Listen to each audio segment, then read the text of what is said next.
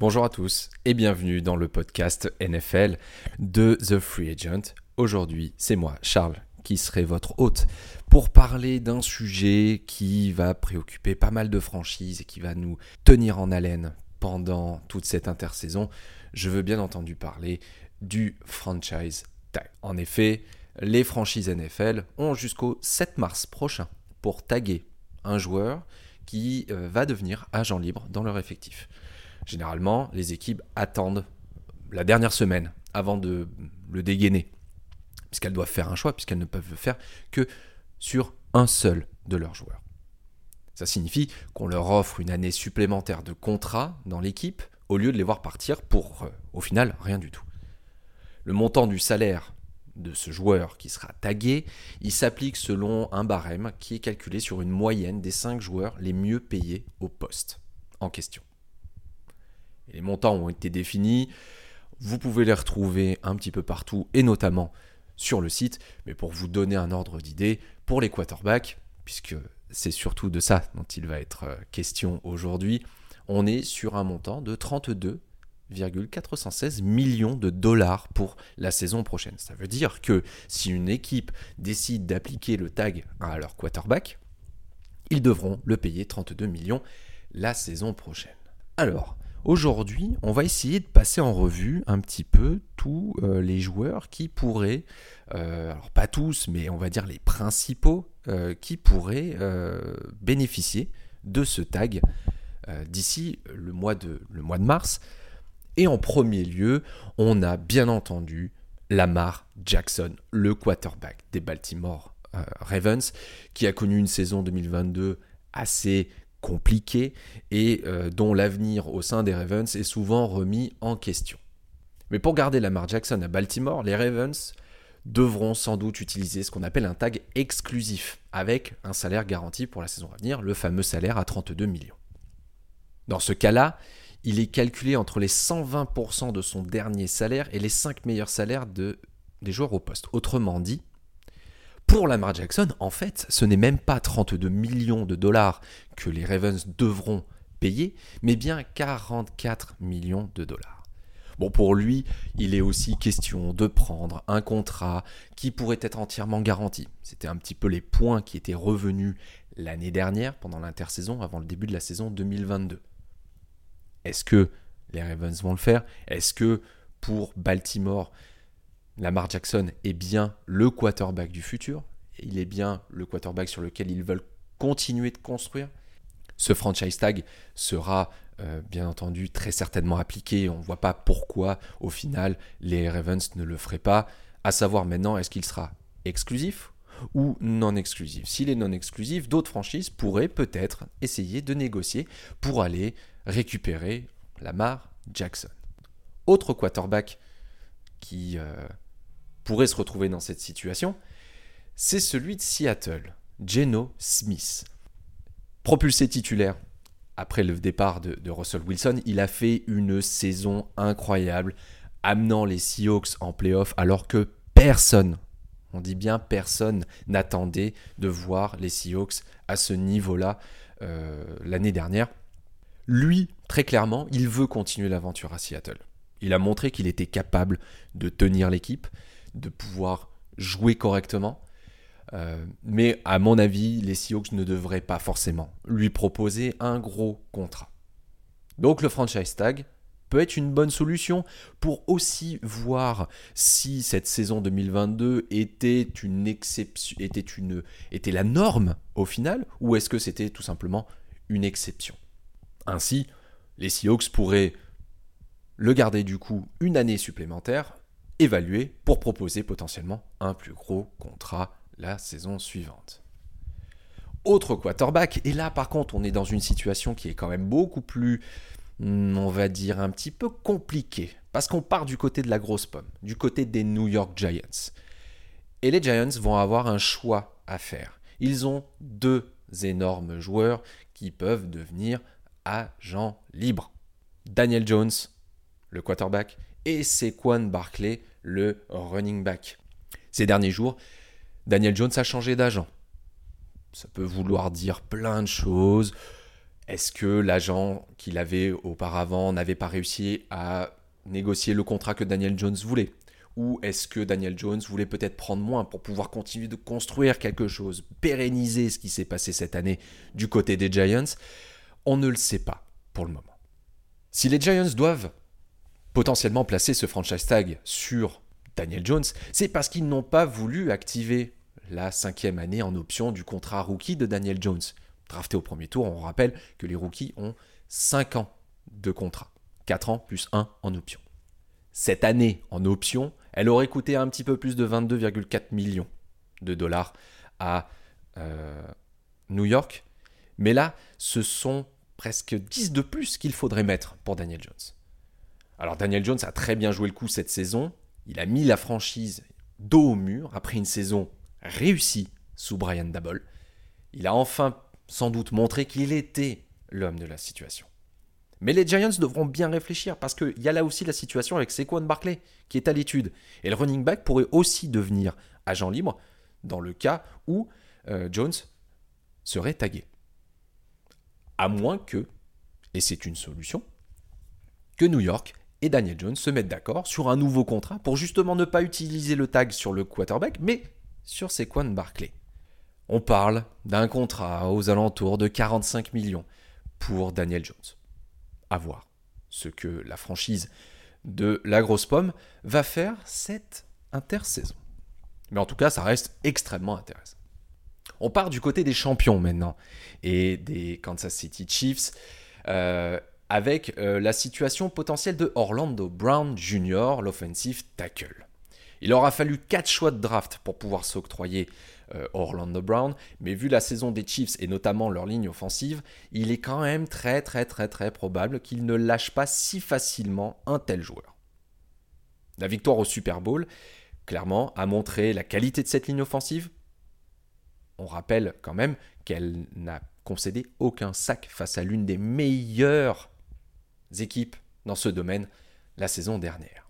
Alors, si les Kansas City Chiefs appliquent le tag sur le tackle gauche, ça leur coûtera 19 millions, quasiment, quasiment, quasiment 20 millions de dollars, soit beaucoup plus que le montant prévu pour le poste. Mais Brown a déjà été tagué l'année dernière. Donc quand on tag à nouveau un joueur, ça coûte un petit peu plus cher. Mais bon, pour un joueur qui n'a accordé que deux sacs sur les 12 derniers matchs, il va peut-être falloir faire un effort si on veut continuer de construire une ligne offensive qui soit capable de euh, protéger euh, Patrick Mahomes à nouveau euh, la saison prochaine pour pouvoir aller chercher justement ce repeat. Même division, mais on part chez un rival. Des Chiefs, on part chez les Raiders. La situation du quarterback, elle n'est pas encore réglée, mais les Raiders pourraient régler un autre problème qui est celui du running back et notamment de Josh Jacobs. Il a fait une saison monstrueuse. Et je pense que les Raiders doivent déjà regretter de ne pas avoir activé la cinquième année aussi en option du contrat de Josh Jacobs qui s'élevait à seulement 8 millions de dollars. Cette saison, il a terminé en First Team All Pro. Il a terminé leader en nombre de yards à la course avec 1653. Donc, le prix du tag sur Josh Jacobs s'élève au prix des running backs à 10 millions de dollars. Soit quand même 2 millions de plus que ce qu'il aurait dû coûter s'ils avaient activé l'option de cinquième année. Ces 10 millions d'ailleurs, petit aparté, ça reste quand même le plus petit montant de tous les postes. Donc, est-ce qu'il faut payer un running back? On sait très bien que avoir un, running back extrêmement bien payé n'est pas forcément garanti euh, de succès. Hum, on le voit, euh, même cette saison, les Chiefs ont euh, remporté le Super Bowl avec euh, Pacheco, qui n'est pas un running back extrêmement bien payé. Est-ce que les Raiders vont appliquer le tag sur Josh Jacob? Il y a fort à parier que oui, sachant que la priorité reste d'aller trouver du coup un quarterback.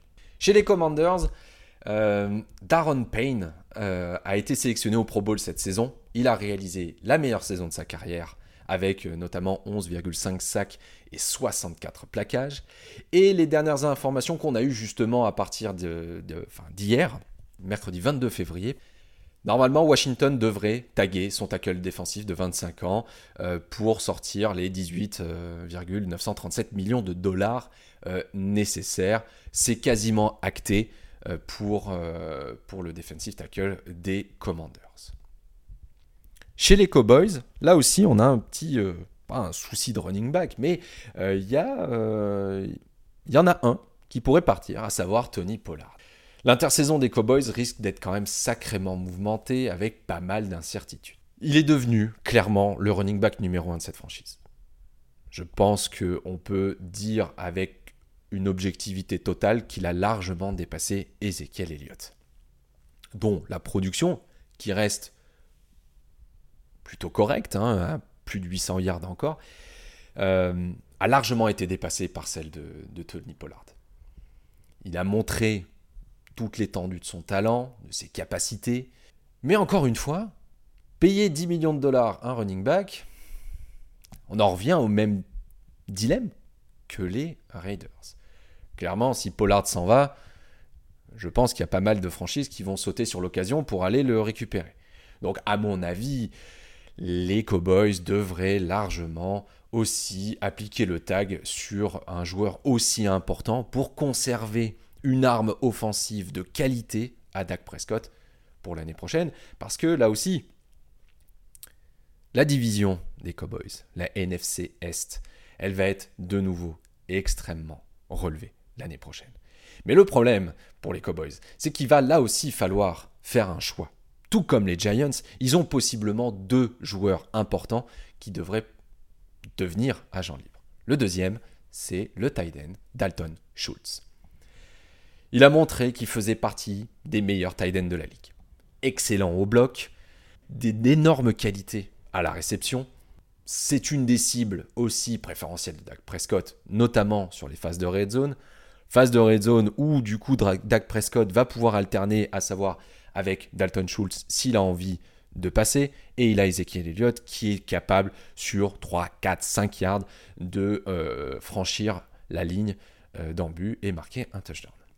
Par contre, ce sont 13 millions de dollars qu'il faudra débourser pour Dalton Schultz, puisque ce sera le deuxième tag potentiel que les Cowboys devront appliquer.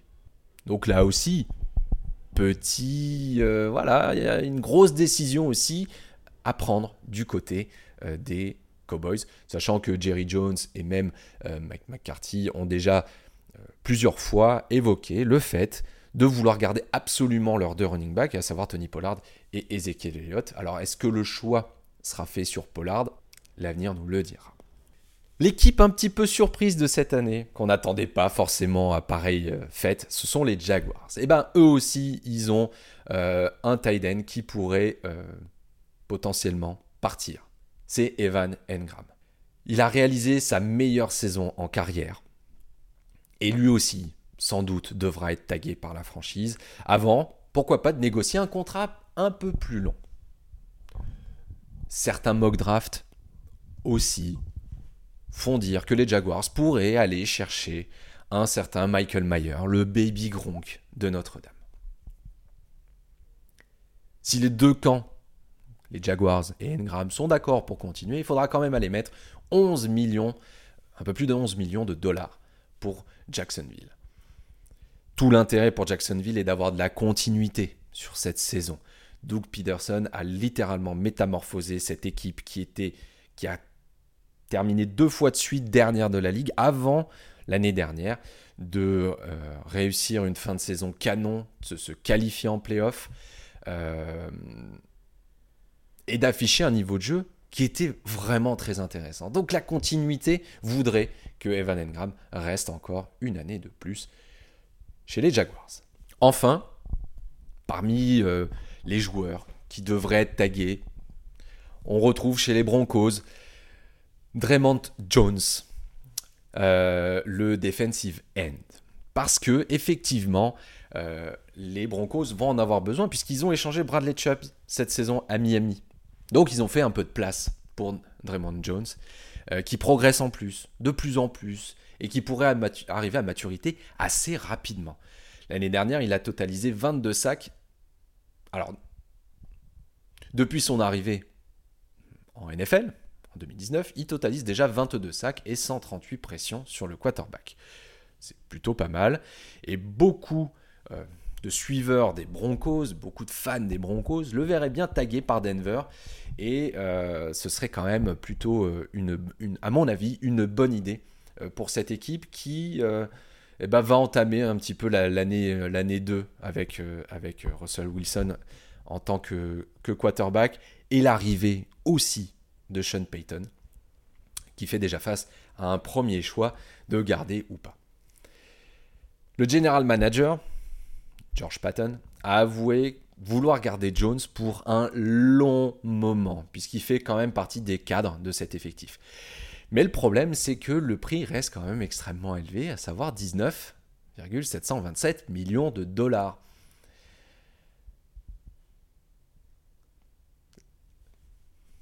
Ça peut être une raison pour que Denver essaye de s'accorder plutôt sur un contrat à long terme avec le joueur plutôt que de l'appliquer, euh, d'appliquer ce franchise tag.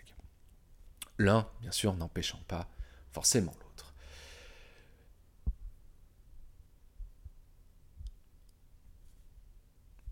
Il reste un peu plus d'une semaine, quasiment deux semaines pour les franchises pour pouvoir taguer ces joueurs. Cette période du franchise tag se termine une semaine avant le début de la free agency et très clairement avec quelques-uns des noms qu'on a pu évoquer euh, durant euh, ce podcast. Cela pourrait bien aussi modeler la manière dont va se passer cette free agency et notamment, je pense, au poste de quarterback, puisque effectivement, si un Lamar Jackson se retrouve non tagué, très peu probable, mais tagué de manière non exclusive, on risque d'avoir un carrousel euh, de quarterback qui va, s'enchaîner entre Aaron Rodgers, entre Derek Carr, euh, Lamar Jackson, Geno Smith, Daniel Jones.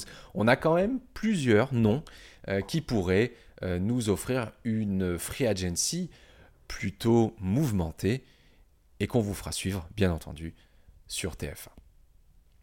J'espère que cet épisode vous a plu et on se retrouve très vite pour euh, un nouveau podcast durant cette intersaison parce qu'on essaiera quand même de vous faire un podcast par semaine pour vous tenir au courant de l'actualité de la NFL, mais pas que, il y a aussi la XFL avec des résumés tous les week-ends et toute l'actualité de cette XFL que vous pouvez retrouver sur le site thefreeagent.fr. A très vite et passez une bonne journée.